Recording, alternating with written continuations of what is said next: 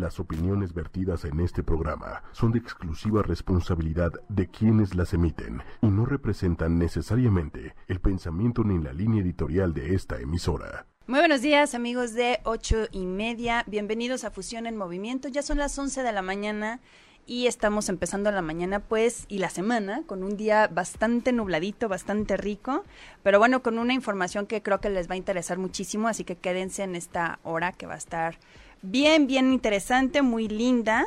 Y pues bueno, vamos a empezar nuestro tema del día de hoy, porque el día de hoy vamos a hablar de la somatización de las emociones en el cuerpo. Entonces, de entrada, de entrada, la somatización la hemos escuchado mucho, a lo mejor en otros temas, en otros programas que hemos hecho, pero cuando la entendemos bien, entendemos esta parte del lenguaje que estamos hablando corporal, es cuando empezamos a entender nuestra parte emocional, aunque suene como en sentido contrario. Y bueno, pues para eso tenemos aquí a nuestra invitada del día de hoy, Alejandra Befeler. ¿Cómo estás, Ale? Muy bien, muchísimas gracias por recibirme. Al contrario, qué bueno que estás aquí para explicarnos, no te iba a decir un poco, un muchito de qué se trata todo esto, porque muchas veces, eh, lo que te decía ahorita fuera del aire, ¿no? escuchamos mucho que hay que cuidar el cuerpo y que hay que cuidar la mente, pero lo vemos como aspectos separados. Así es. Entonces lo vamos manejando como con, eh, con habitaciones diferentes. Entonces el cuerpo obviamente habla y es una manifestación de lo que traemos, no nada más mental, sino emocionalmente. Entonces, ¿de qué se trata esto de somatizar las emociones en el cuerpo, Ale? Exacto, como tú dices, nuestro cuerpo es está interrelacionado, es un todo integral. Eh, tanto físicamente nuestro cuerpo como nuestra mente y nuestras emociones. Y para entender cómo funciona la, la somatización de las emociones en el cuerpo, eh, la somatización es la expresión física del malestar psicológico. O sea, es cuando transformamos los eh, involuntariamente los síntomas, los problemas psíquicos en síntomas orgánicos. ¿Cómo funciona esto? Por ejemplo, vamos a ver un caso eh, muy, o sea, muy común, una persona estresada, muy presionada en el trabajo, como tiene que cumplir una cuota, está presionada de tiempo, de chamba, trabaja mucho y es muy demandante eh, su trabajo. Entonces, en un caso normal de somatización puede sufrir de dolores de cabeza, puede sufrir de tensión en hombros, en cuello, ¿no? Si esto no se trata, si la si estas emociones de, y estas sensaciones de estrés y tensión no son liberadas adecuadamente y esto se agrava, pasamos a un caso en donde puede presentar ansiedad, problemas para dormir, incluso trastornos alimenticios en el sentido de que luego como que mm, diriges mucho la ansiedad a comer mucho o a dejar, de, comer. Exacto. Y ya en problemas más graves, si esto aumenta y no es tratado y la persona ignora el problema, puede llevar a hipertensión, problemas cardiovasculares, eh, pensamientos catastróficos. Es muy impresionante. Y es que literalmente sentimos cosas todo el tiempo y si no las liberamos de la forma correcta se bloquean adentro de, nuestra, de nuestro organismo y se manifiestan físicamente. Pero es que, ¿sabes qué? Ahorita que dices eso de, de, no bloquear y de manifestar todas nuestras emociones, ¿no? Hay que entenderlo muy bien y hay que explicar ahorita de qué se trata esto, porque muchas personas dicen eh, o creen que eh, el hecho de tener estas emociones a flor de piel o no sé, hacer partícipe a todo mundo de lo que te está sucediendo a ti es parte de una sanación emocional. Y ojo, aquí no, cada quien es eh, dueño de su propio camino y hay que resolverlo por uno mismo, ¿no? Pero en este sentido de las emociones que no hay que bloquear, pues hay que encauzarlas. Claro. Porque lo sabemos, pero a la, vez no sabemos cómo. Ok, una, una persona, ¿no? Que a lo mejor tiene eh, mucho estrés o que tiene un cuadro de ansiedad severo ok, tienes que hacer algo al respecto, claro, con la ayuda eh, especialista eh, avalada y necesaria, pero a la vez hay que hacer un trabajo interno, Ale, que te lleva a tener un grado de responsabilidad que muchas veces no queremos ver, porque el enfrentarse a uno mismo, pues es lo, yo creo que de lo más complicado y lo más difícil que puede hacer uno, ¿no? El reconocer, no nada más que a lo mejor estás equivocándote en algunos sentidos, sino que estás haciendo daño, ¿no? Y no solo eso, no creo que aparte de complicado es incómodo. ¿Incómodo? Creo que preguntarte qué es lo que está pasando es incómodo. y lo más difícil que puede hacer si hay el reconocer varias creo que sí hay varias herramientas que podemos tener personalmente para lidiar mejor con nuestras emociones sin embargo es difícil y es incómodo. Pero, por ejemplo, cosas que no son tan incómodas, que nosotros ya incluso damos por hecho y que son de, al, de gran ayuda para manejar mejor nuestras emociones negativas y permitir que se liberen y que no se queden bloqueadas dentro de nuestro cuerpo, es, por ejemplo, hacer ejercicio. Hacer ejercicio aumenta los niveles de serotonina, serotonina, en nuestra sangre que es el neurotransmisor que contribuye directamente a la autoestima, la felicidad y la autosatisfacción. Entonces, por, por una parte, si tú te das un tiempo en tu semana y en tu día de hacer ejercicio, liberar un poquito de endorfinas, se libera también el estrés y se liberan también emociones negativas ahí. Incluso hay gente que boxea y saca ahí toda su Claro, pero es que también tiene su, su porqué, todo tiene su porqué. Eso es lo, lo, maravilloso y lo interesante del estudio del autoconocimiento que decíamos ahorita. Todo tiene su porqué. Cuando uno tiene una descarga de estrés, estos picos de estrés que hemos platicado también mucho aquí, eh, estas descargas de adrenalina y que van acompañadas con cortisol y con un montón de agentes eh, químicos que no nos sirven en nuestro cuerpo, nos sirven en un reflejo de huida o algo así, pero sí, como cuando, sí, claro, pero cuando no es necesario, todos esos químicos que nosotros estamos despidiendo constantemente, pues obviamente se tienen que alojar en algún lugar. Y pues obviamente eso se convierte en acidez en nuestro cuerpo. Entonces, si lo entendemos desde el primer, el primer peldañito, ¿no? Que es la parte orgánica, ¿qué es lo que sucede en tu cuerpo cada vez que le das una descarga de pensamiento negativo en ese sentido, pues tienes que entender, obviamente, tiene que haber un equilibrio, ¿no? El balance. Tienes que sacar esa parte y obviamente a través del ejercicio, terapias, lo que tú quieras. Pero también la higiene mental. Les platico porque tú como instructora de yoga, es que no les platiqué, déjenme les cuento el chisme. Ale es instructora de yoga, también eres eh, instructora en meditación y te dedicas también al mindfulness, ¿no? Sí, de hecho, meditación, no soy instructora de meditación, practico la meditación. ¿Practicas la meditación? ¿Qué tipo de meditación? Eh, lo que a mí más me ha funcionado es la meditación de mindfulness, que es atención plena, que puede ir desde sentir tu cuerpo, el contacto con el piso, poner atención a la respiración, es como poner atención plena de lo que está sucediendo en este momento. Y lo que más me ha funcionado a mí es meditaciones guiadas eh, grupales o, en, o guiadas eh, escuchadas con audífonos. Eso es lo que más me sirve. ¿Por qué? Porque yo tengo una mente muy inquieta. Entonces de repente me cuesta mucho trabajo no engancharme en mis pensamientos mientras estoy poniendo atención plena al momento. Como que lo logro por algunos minutos, pero de repente me voy. Y regreso y de repente me voy, que es normal, es normal. De hecho, mucha gente cree que meditar es poner tu mente en blanco y yo tengo como una metáfora que me encanta, que siempre les explico a mis alumnos, que es esta. Imagínate que vas manejando en una carretera recta, ¿ok?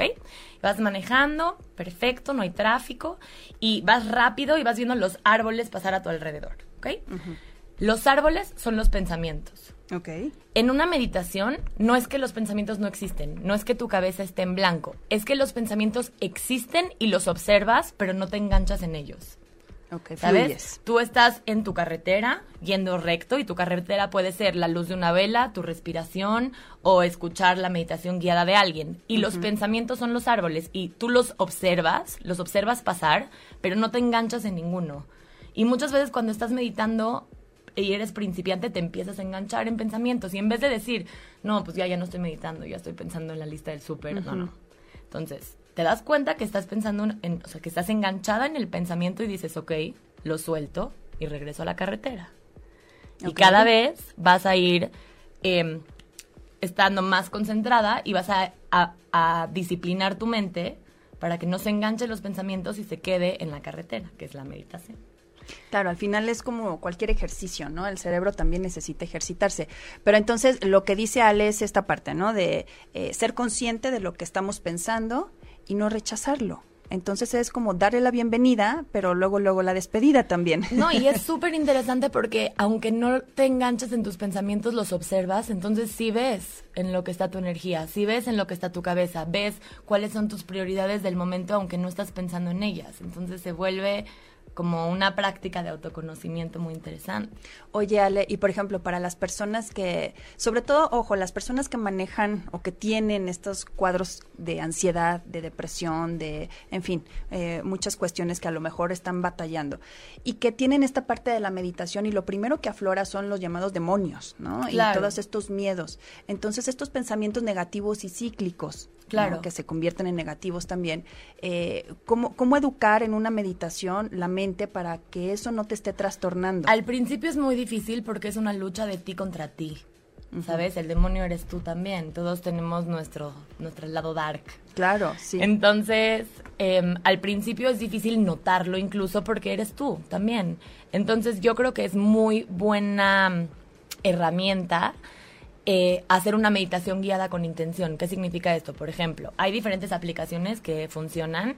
Hay una que recomiendo mucho que se llama Insight Timer em, o Headspace, que lo que hacen es tú escoges el tema de la meditación, por ejemplo, mindfulness o soltar o eh, manifestar tus deseos y lo que quieres lograr y tú escoges cuánto tiempo quieres meditar. Entonces es un compromiso contigo mismo de que, bueno, 10 minutos le voy a dedicar a una práctica de soltar. Y como te va llevando la meditación y te dice qué visualizar y te hace preguntas ah, para que tú te contestes, entonces tus demonios no se despiertan tanto y no como que se apoderan de la meditación porque están entretenidos. están entretenidos porque tu cabeza está siendo guiada. Por eso digo que recomiendo mucho para empezar a meditar y para empezar a maestrar la mente, hacer meditaciones guiadas Ok.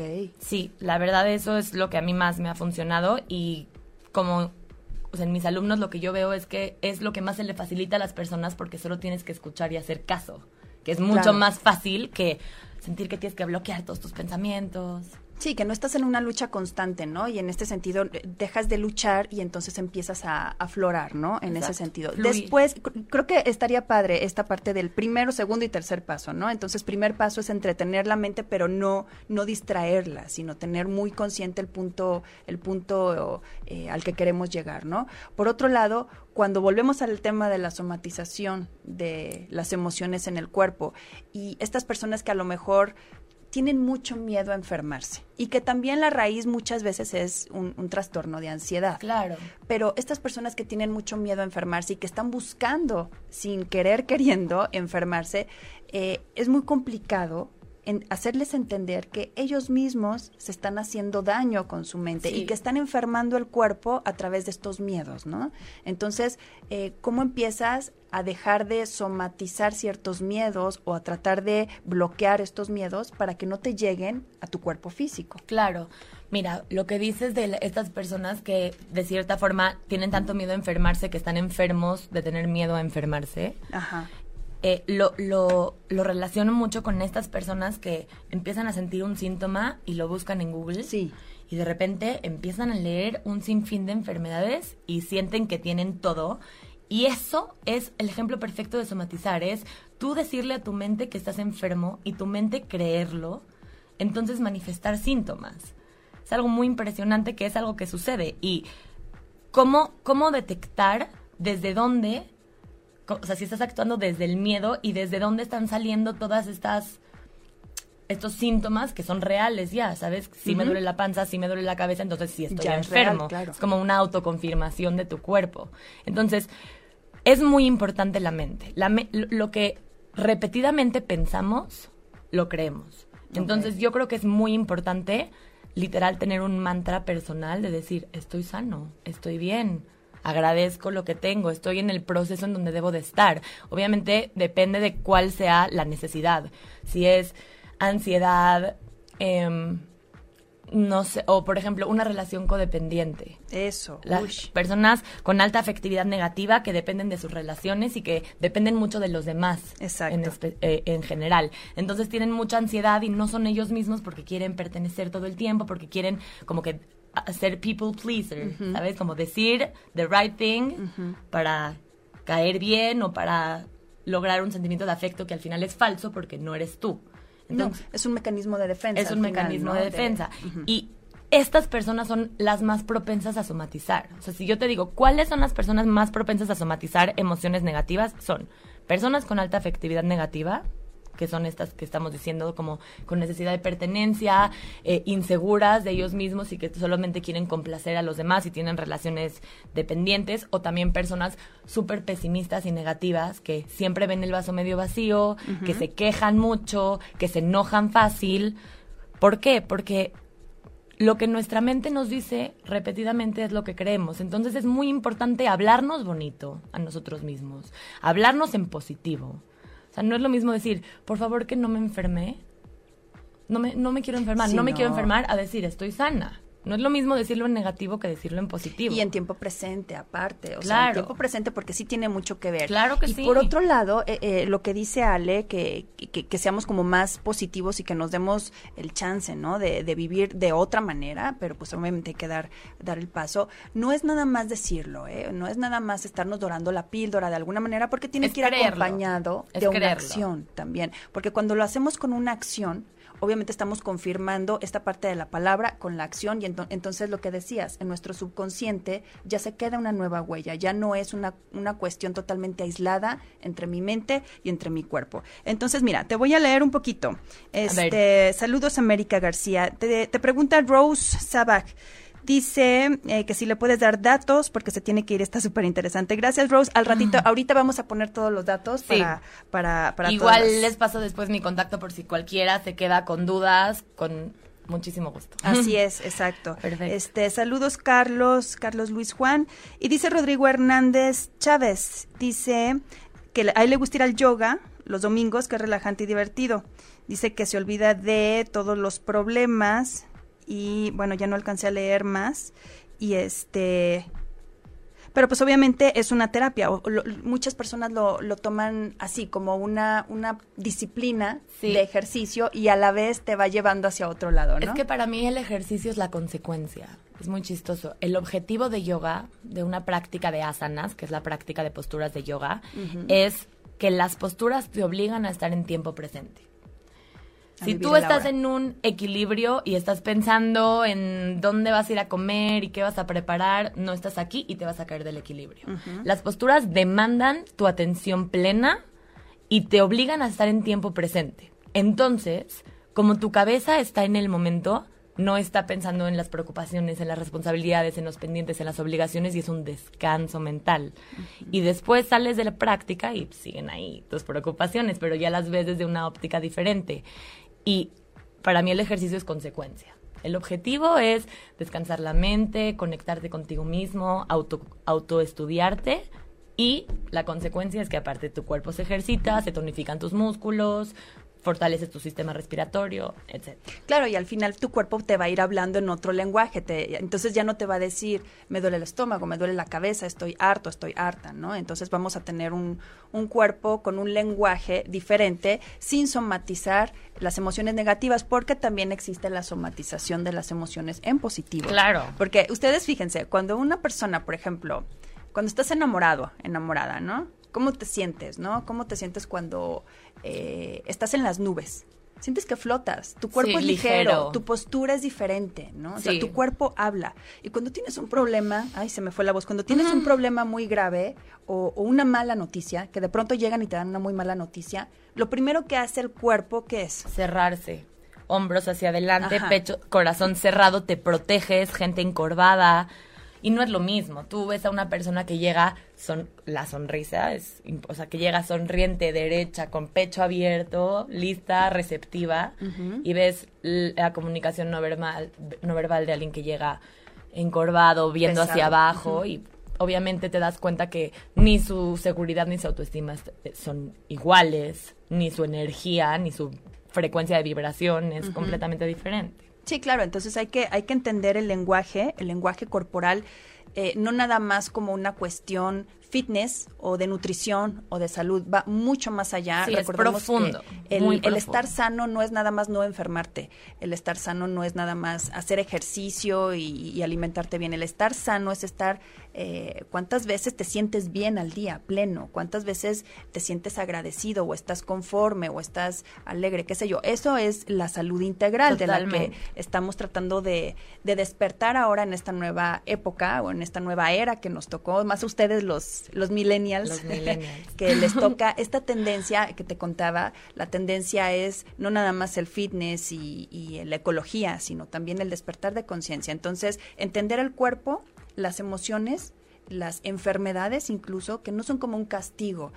A mí me decía una teacher de yoga, alguna vez nos dijo que las enfermedades, enfermedades deberíamos de tratarlas como algo sagrado, porque es un mensajero. Es un mensaje de Llega y te avisa que algo no está bien. 100%. Entonces, si no te pu- pudieras enfermar o el dolor igual, si no te pudieras enfermar, no te darías cuenta que algo hay mal. Entonces, Total. viviríamos un, un- a lo mejor una vida de 30, 35 años más o menos si no nos enfermáramos. Y no solo eso, también el cuerpo es muy sabio y hay tantas cosas que hacemos en el día a día y que no nos damos cuenta y que tienen un impacto positivo o negativo eh, en dentro de nosotros. Ejemplo, te, va, te paras de la cama y pateas la base de la cama y te pegas en el dedo chiquito del pie, Ay, que es lo sí. primero que dices, ¡ay, qué tonta soy, qué tonta! ¡Au, au! O sea, ya te pegaste y aparte te dijiste, qué tonta.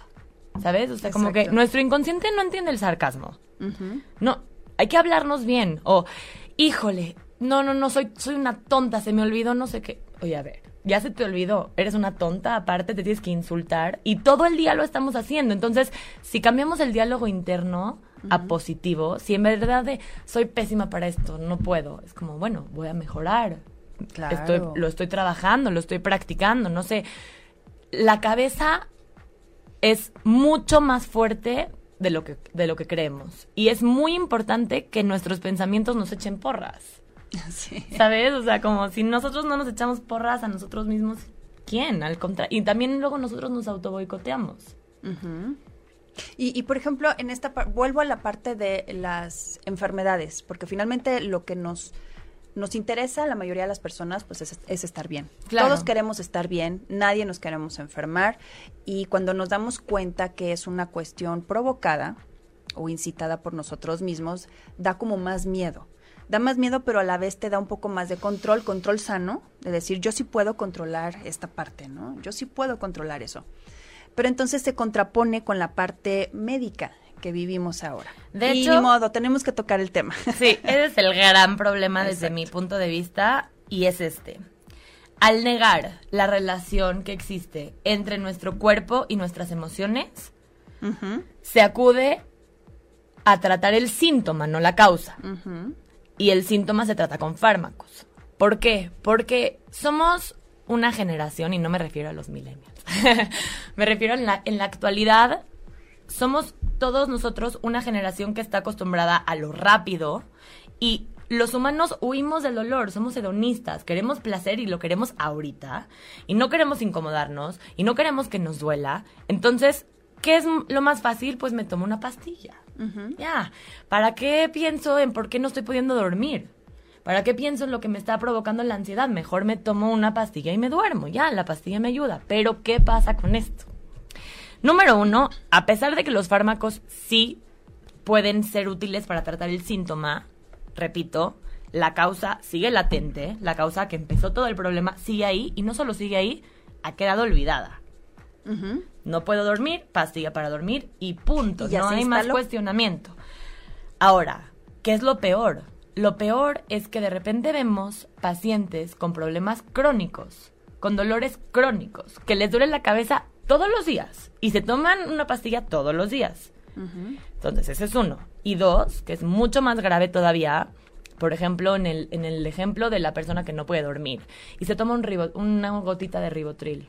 Que el ribotril es lo más adictivo que hay y te crea una dependencia impresionante. Entonces, primero va a ser una gotita, luego dos, luego tres y de- aunque solo sean tres para toda la vida, no pueden dormir si no toman ribotril. Entonces, la ansiedad que les provoca el insomnio sigue y tu cuerpo te está rogando que por favor hagas algo porque no puede dormir de la ansiedad que tiene adentro y tú lo único que haces es tomarte un fármaco que trata el síntoma y que eres completamente dependiente a él. Entonces está heavy. Y también es si, si siempre acudes al doctor para todas las cosas antes de ponerte a pensar qué pudo haberlo provocado o de dónde viene, que también es, es difícil y no sabemos, o sea, yo entiendo. Pero si siempre acudes al doctor, también el primer diagnóstico que te digan te lo vas a creer. Lo que pasa es que sabes que, Ale, que eh, tenemos como figuras de poder en nuestra sociedad y una de ellas pues obviamente son los médicos porque pues nosotros confiamos en ellos, ellos estudian para que nosotros podamos confiar en ellos. No, y estudian 13 años, mis respetos. Exacto, entonces en este sentido eh, eh, pues la medicina pues siempre ha sido como el, la parte que nos viene como a respaldar y a, a ayudar, ¿no? En este sentido. Creo que de lo que estamos hablando, creo que aquí el problema es cuando no estamos enfermos, cuando nada más tenemos una condición diferente a lo normal. Porque una persona que a lo mejor no puede dormir, no necesariamente está enferma. ¿sabes? Y entonces el otorgarle el poder a alguien más o atribuirle, eh, no sé, lo que te está sucediendo a situaciones externas o a personas, o echarle la culpa, si yo ahorita le echo la culpa a Manuel de que me duele la garganta o qué sé yo, eh, pues no sé, o sea, es como muy fácil evadir nuestra responsabilidad, ¿no? Pero creo que tendríamos que entender que no siempre estamos enfermos estamos sintiéndonos de manera diferente. La enfermedad, obviamente, pues sí, la, podemos, todos nos hemos enfermado en algún momento y la podemos vivir y sentir de algún, desde, desde el mismo punto de vista. Pero cuando no estamos enfermos y nos estamos medicando por estas cuestiones de ansiedad o para, para sentir, muchas veces hay muchas personas que nada más se medican para sentir y no es juicio, obviamente pues eh, todos tenemos un origen y un porqué de, del por qué hacemos las el cosas. resultado de nuestras historias. Exacto, entonces en este sentido cuando nada más estamos buscando sentir, ya sea sueño, ya sea eh, alegría, digo, va de la mano de las drogas, vaya, o sea, todo esto, ¿no? Entonces, eh, el sentir, el querer sentir nos habla también de una falta de amor y no nada más una falta de amor propio, una falta de amor en colectivo, ¿no? Entonces, si le falta amor a nuestra vida, pues es más fácil rodearte de amor o ir a buscarlo muchas veces que estarte como pildoreando ahí, ¿no? Este, chocheando. Pero bueno, me voy a ir otra vez aquí rapidísimo antes de que se nos junten. Eh, saludos Isabel Soberado y a Judith Rodríguez. Andrea Sánchez dice que cuando le invitamos psicoterapeuta de bio. Este, gracias, Andrea. Y dice Rose, les dejo mi mail, please, dice datos. Y dice Álvaro Mena, dice que, eh, ¿qué somos? ¿Expertas en qué? A ver, mira, ahí te va Álvaro. Eh, Ale, que es nuestra invitada del día de hoy, es instructora de yoga. Es practicante de... A ver, échale, a ver. Perdón. Échale. Soy instructora de Hatha Vinyasa Yoga, bueno, de Hatha, y lo mezclo con técnicas de Vinyasa Flow, pero aparte soy me fascina la mente, me fascina la conducta humana. Soy una apasionada de la mente, la psicología y las emociones y lo que hacen en nuestro cuerpo. Entonces. Exacto, es, estudiar el, el, tema por otro lado. En mi caso, yo te cuento, Álvaro, ¿dónde estás Álvaro? A ver, aquí estás, Álvaro Mena Bustamante. En mi caso, bueno, yo soy Master Reiki y obviamente también el tema de la sanación y de la salud pues es un tema principal para mí, ¿no?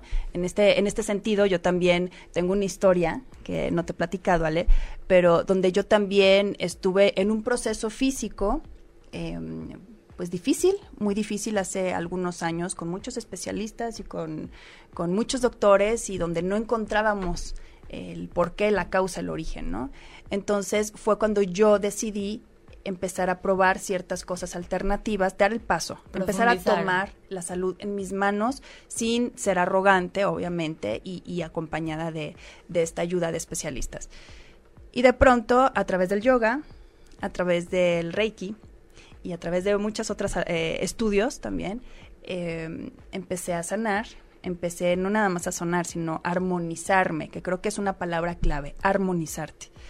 Y entonces, desde esa vez, desde el 2012, no te tomo nada, o sea, no tengo nada. Descubrimos que en realidad la enfermedad per se, como bien dices, es una consecuencia, ¿no? Siempre son como estados emocionales no resueltos. Pero cuando entiendes qué es lo que sucede en tu cuerpo, en tu mente, antes de llegar antes de llegar al, a, un diagnóstico, a un especialista o a una terapia alternativa, cuando entiendes cómo funciona tu cuerpo, entonces eres más responsable y consciente, como decías, de tu diálogo interno, de, tus pensamientos, de, tus, hábitos. ¿no? Esta basura mental que muchas veces dices, em, no pasa nada o es normal, todos eh, funcionamos en una ciudad como esta, así, y no, no es normal. No es normal sentirse mal, no es normal vivir con dolor ni enfermos, no es normal. Y no hay por qué acostumbrar. Ya estamos de vuelta. Lo logramos.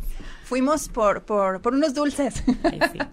y regresamos, ¿verdad, Deliciosos. Manuel?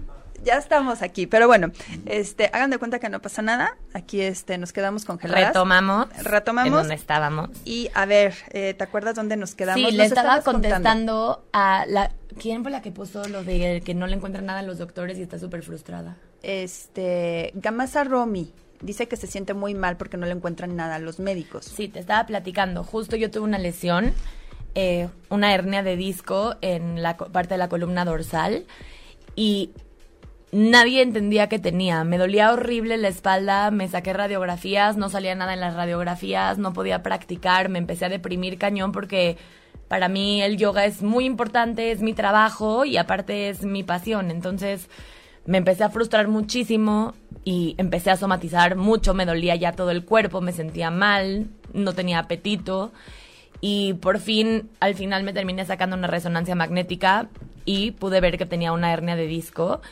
y tres doctores me recomendaron que me haga una infiltración y que me inyecte cortisona y no me latió porque sé que la cortisona lo que hace es adormecer y a mí no me interesaba que me adormezcan y yo siguiera practicando y me lastimara más. A mí lo que me interesaba era curarlo y sanarlo para que pueda seguir practicando sin consumir ningún fármaco y sentirme bien. Y literal por medio de ejercicio y eh, yoga restaurativo y quiropractia estoy perfecta y ahorita puedo practicar como si nada. Pero eh, el punto de lo que te estoy diciendo es, entiendo perfecto que estés frustrada, intenta tú hacer un trabajo personal de de dónde pueden venir estos síntomas que, que, tienes, qué está pasando en tu vida, en tus relaciones, en tu trabajo, en tu casa, con tu familia. Intenta ver si hay alguna pista que eso te pudiera dar de algo que no estás expresando o liberando correctamente y que le estás, se está somatizando en tu cuerpo porque quizá esa es la causa y la raíz de todo.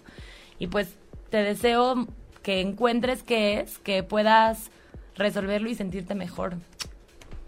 Sí, y sabes que también que, que nos demos la oportunidad de abrirnos a, a, cuestiones diferentes donde la mente nos va a llevar por, por lugares donde no conocemos y que muchas veces eh, da miedito. Da miedito porque cuando uno somatiza, eh, la palabra de hoy, somatiza también, este, se encuentra con lugares donde te da miedo, lo que te decía, hay posturas incluso que dan miedo, dan coraje, dan y no sabes por qué, pero te estás enfrentando a una situación eh, que a lo mejor puede ser eh, muy, muy archivada del pasado que quería uno como bloquear o tener ahí.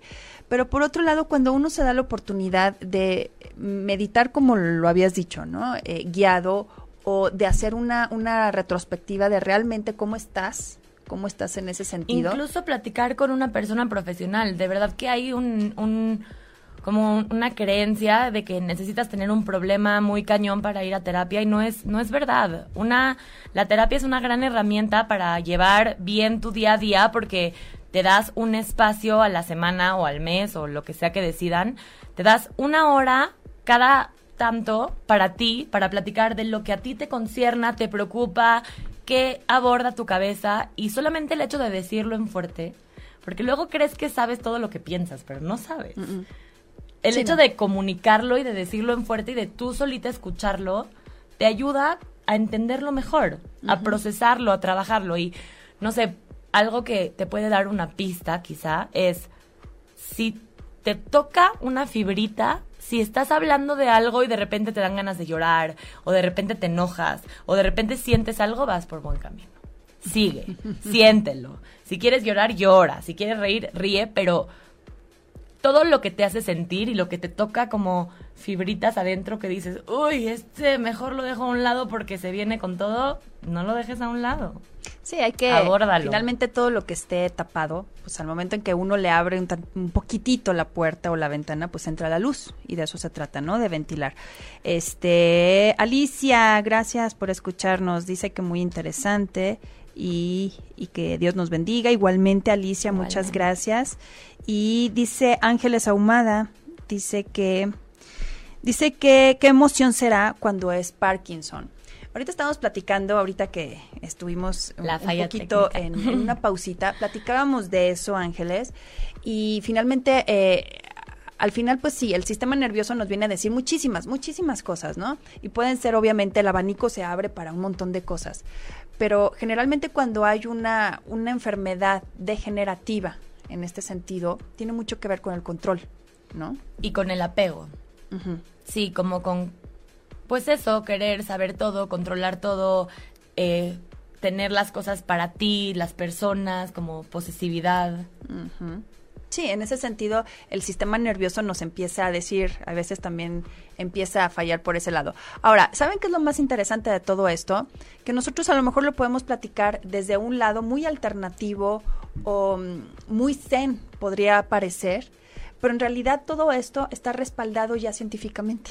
Y eso no debería de importarnos, pero a la vez nos importa, porque eso nos da certidumbre y somos No, y seres porque- racionales. Y porque ya está científicamente comprobado y eso nos es como una herramienta que nos fomenta nuestra seguridad de emprender este proceso de conexión con nuestras emociones porque realmente funciona. Es un proceso incómodo, es un proceso difícil quizá de enfrentar todo lo que nos está haciendo sentir cosas negativas, pero solamente vas a vivir contigo toda tu vida. Con la única persona que te vas a dormir todas las noches y te vas a despertar todas las mañanas es contigo mismo. Entonces, qué mejor que conocerte a profundidad, luz y sombra y la única forma de tener la, la mínima posibilidad de arreglar y de mejorar algo interno es aceptándolo, enfrentándolo y viéndolo con amor, con comprensión. No se trata de juzgarnos, no se trata de decir, no, pues es que ¿por qué no pude manejar esto bien y ahora lo estoy somatizando y ahora me duele la panza y, ah, y círculo de vicioso negativo? Se trata más bien de entender que somos humanos, que hacemos lo mejor que podemos con las herramientas que tenemos y que a veces no son suficientes y tenemos que crear más. Y mientras generemos nuestras propias herramientas, una vez que las generamos, las vamos a tener toda la vida. Como dices, el proceso que tú dijiste que pasaste, una vez que aprendiste todo lo que ese proceso te hizo aprender, ya no lo desaprendes nunca. No. Ya es algo que se queda contigo para toda la vida y es una herramienta que tienes para toda la vida. Entonces, que fue doloroso, seguramente, que fue incómodo y difícil, lo es, pero solo tenemos una vida y somos los amos de nuestras decisiones y de nuestra vida. Entonces es momento de tomar las riendas y de hacernos responsables por lo que somos responsables y también de la capacidad que tenemos de transformar nuestra vida y cambiarla hacia donde queremos.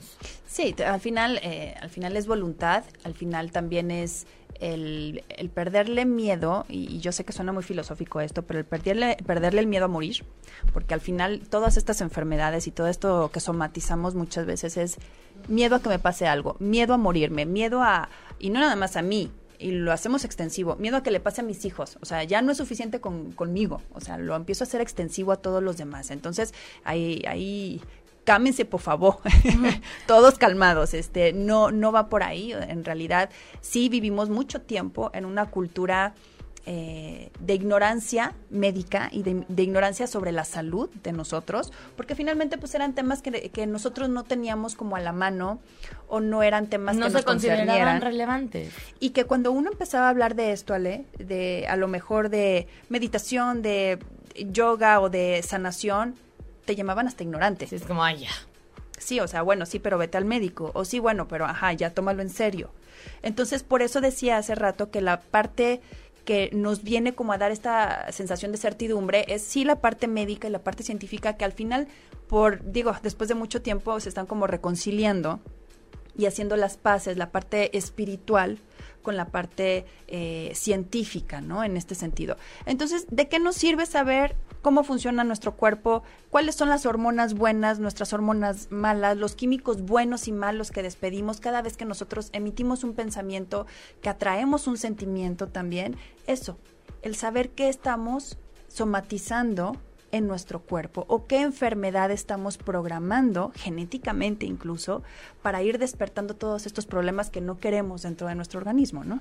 Y sabes que, que también que hay una teoría que dice que todas las emociones que sentimos vienen de dos emociones primarias, amor o miedo. Entonces, no es lo mismo decir, ¿sabes qué? Que me da miedo morirme. O sea, me siento mal y me da miedo morirme, me da miedo estar enferma y me da miedo, miedo, miedo y solamente actuar desde el miedo porque el miedo paraliza. El miedo no te va a dejar actuar y salir adelante porque solamente puedes pensar que tienes miedo. Cuando tienes miedo, tienes miedo y estás paralizado y es difícil salirte de ahí. Entonces, un buen ejercicio es cambiar desde donde actuamos y que sea desde el amor. ¿Cómo, por ejemplo? Sí, esa es la pregunta, el cómo. Me estoy sintiendo mal y en vez de decir, no, es que me da miedo, em, me da miedo morirme o me da miedo que sea algo grave o me da... Decir, a ver, desde el amor, ¿qué me hace sentir mejor? Bañarme, tomar agua, comer bien, salir a la naturaleza, empezar a ver qué te hace sentir mejor para que ya la, la, el camino a mejorar no sea desde el miedo a estar mal, que sea desde el amor a estar bien. Ok. O sea, sé que es mucho más difícil hacerlo que decirlo, pero les traigo eh, algunas cosas desde la óptica del yoga que quizá les pueda ayudar. A ver, échale.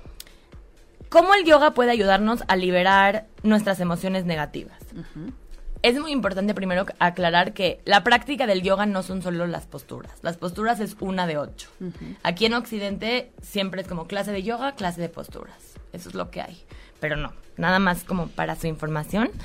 Eh, el yoga se compone de ocho cosas. Una son los yamas, que son restricciones éticas de comportamiento con los demás. Los niyamas, que son eh, reglas de conducta personal. Las asanas, que son las posturas. Pranayamas, que son ejercicios de respiración consciente, que eso también tiene mucho que ver con el estado en el que se encuentra nuestro cuerpo. Si te fijas, te dan una mala noticia o tienes mucha prisa y siempre es hiperventilarte. Es como... Y eso tampoco ayuda. Entonces, también ser consciente de nuestra respiración. ¿Sabes qué? Estás en un momento de crisis o estás en un momento de toma de decisiones importantes, échate cinco respiraciones profundas y cuando termines de exhalar la quinta exhalación profunda, vas a ver las cosas un poco diferente. Claro. Eh, también está Pratiara, que es autoestudio y autoconocimiento, que es justo lo que hemos platicado mucho hoy.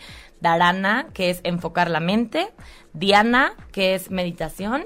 Y eh, Samadhi, que es ya la espiritualidad. Pero bueno, el yoga nos habla de chakras. Y yo sé que de repente digo chakras y es como, allá. Pero bueno, les platico. Los chakras son, no son más que centros de energía ubicados a lo largo de nuestra médula espinal. La médula espinal, como ya sabemos, es eh, el, la línea de terminaciones nerviosas de todo nuestro cuerpo que pasa por dentro de nuestra columna vertebral. Y esa, ahí pasan los nervios de todo, que llegan a todas las partes de nuestro cuerpo. luego muchas veces personas que les duele la rodilla, pero en realidad es la espalda, o el codo, o cualquier cosa, porque ahí están todos los nervios. Y es muy interesante entender lo que eh, dice el estudio de yoga de los chakras y cómo esto puede ayudarnos a desbloquear emociones negativas en nuestro cuerpo y equilibrar nuestros chakras implica tener un flujo de energía adecuada en todos los centros de energía de nuestro cuerpo y en todas las emociones de nuestro cuerpo también, que fluyan. Claro. Entonces, se trata de liberar eh, las emociones negativas y desbloquear las que ya están bloqueadas, ¿no? ¿Cómo hacerlo? Bueno, entonces, primero les platico. El primer chakra está ubicado justo en la base de la columna vertebral, justo en donde termina abajo del coxis. Y se encarga como de los sentimientos de soporte, de confianza, de estabilidad. De arraigo. De arraigo, exacto. Eh, y aparte tiene el control sobre las glándulas suprarrenales, sistema circulatorio, huesos, uñas, colon y pies. Y cuando está desequilibrado este chakra es cuando no nos sentimos estables, nos sentimos muy inseguros, como que no sentimos arraigo a nada. Entonces, ¿qué podemos hacer? ¿Cómo nos ayuda el yoga para este tipo de, para este tipo de desbalances? Las posturas de equilibrio son buenas para volver a sentir arraigo. Las respiraciones siempre son buenas. No, no les, no quiero entrar en detalle perfecto de qué respiración hacer porque no nos va a dar tiempo. Con mucho gusto, si alguien está interesado, avísenme y les mando. Y cualquier postura que fortalezca nuestra sensación de sostén en la tierra. De estructura, ¿no? De estructura, exactamente. Luego, por otro lado, está el chakra eh, svadhisthana, que se encuentra justo en el centro de los órganos reproductivos, entre el ano y el órgano reproductivo. Y es todo lo que tiene que ver con nuestros sentimientos de fluidez, de sensualidad. Esas, por ejemplo, un desequilibrio en este chakra es las personas que no tienen líbido, que no se les antoja.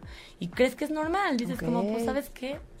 La verdad no, como que no tengo ganas o que tienen como insatisfacción en general o incapacidad para tomar iniciativas. Todas estas sentimientos que tú puedes decir, bueno, pues estoy en una época así.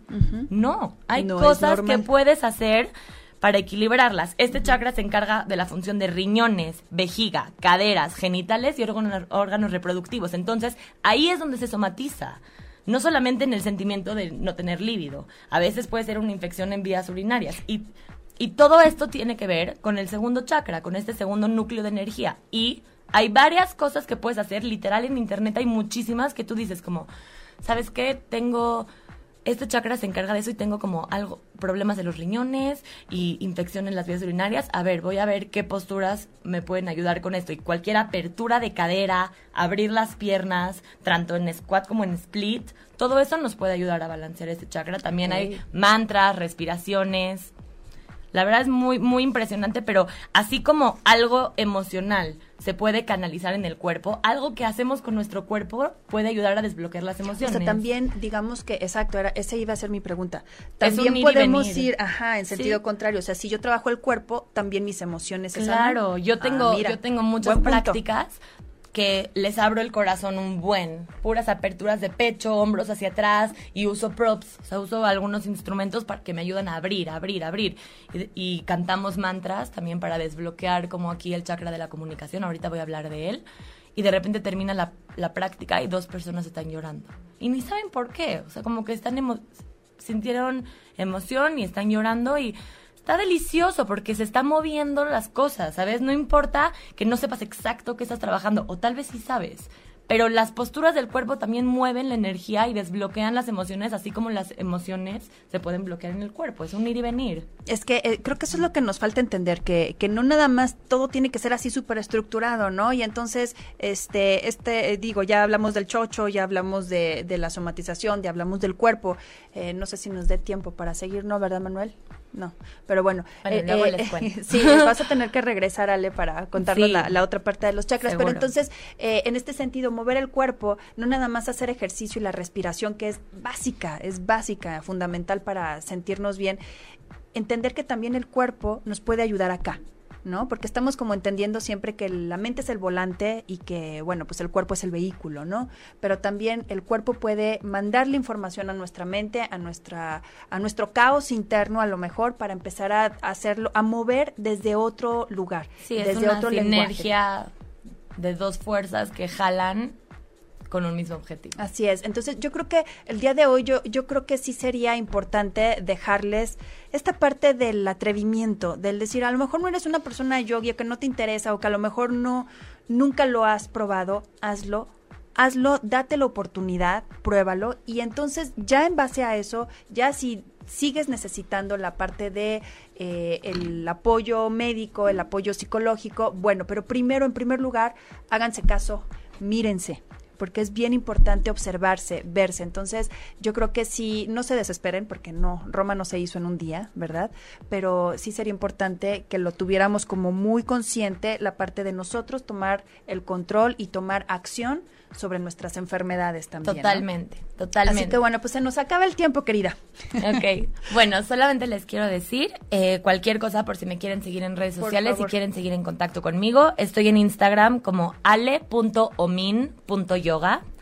Y también pueden ser parte de nuestro proyecto OMIN, que es como una comunidad de bienestar integral. Hacemos prácticas de yoga, de meditación, de cocina consciente. Y les dejo la, la página web, es www.omin.mx o nos pueden seguir en Facebook como omin.mx. Están más que invitados a todos nuestros eventos, clases de yoga masivas, meditaciones guiadas. En verdad que nunca es tarde para empezar. Nunca jamás. Así que bueno, si quieres, si gustas también, eh, ya saben que toda esta información la subimos a la página del Seguro. radio a través de Facebook, eh, Fusión en Movimiento, ahí aparecemos, y ponemos todos tus datos eh, en un momento para que la gente te vaya contactando Buenísimo. y que nos vaya ahí como, como diciendo, ¿no? Entonces, pero vas a tener que regresar a, a decirnos en Regresaré. la otra parte de los chakras, pero te agradezco muchísimo muchas la gracias, plática y la información, Ale. Así que bueno, pues eh, bienvenida. Gracias. Y bueno, pues eh, es lunes, así que bueno, pues eh, hay que empezar, empezar la semana y tenemos mucho, mucho tiempo para, como dice Ale, como para empezar y eh, tomar acción sobre cosas nuevas. Así que bueno, disfruten su día. Adiós.